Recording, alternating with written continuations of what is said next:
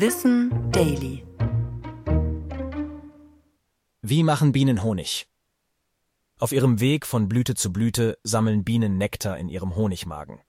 Sobald sie zurück im Bienenstock sind, pumpen oder würgen sie ihn wieder hoch und übergeben ihn an andere Arbeitsbienen. Die wiederum füllen ihren Honigmagen damit. So werden dem Nektar körpereigene Enzyme beigemischt und es verdunstet auch schon ein Teil des Wassers, das darin steckt. Wasser verdunstet auch dann noch weiter, wenn die Stockbienen die Masse in offenen Waben untergebracht haben. So trocknet es weiter, bis die Arbeiterinnen die Waben anschließend mit Wachs verschließen. Auch das produzieren sie selbst.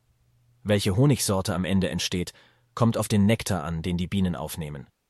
Bienen sammeln auch den sogenannten Honigtau.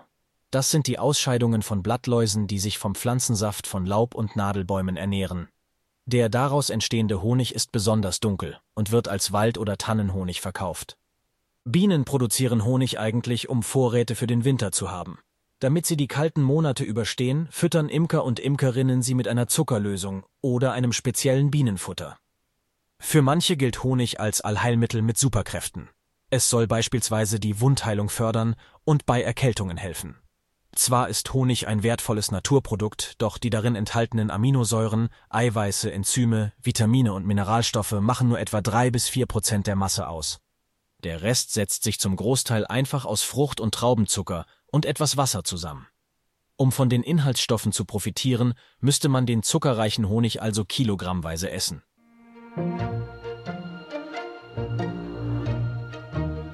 Ich bin Tom und das war Wissen Daily, produziert von Schönlein Media.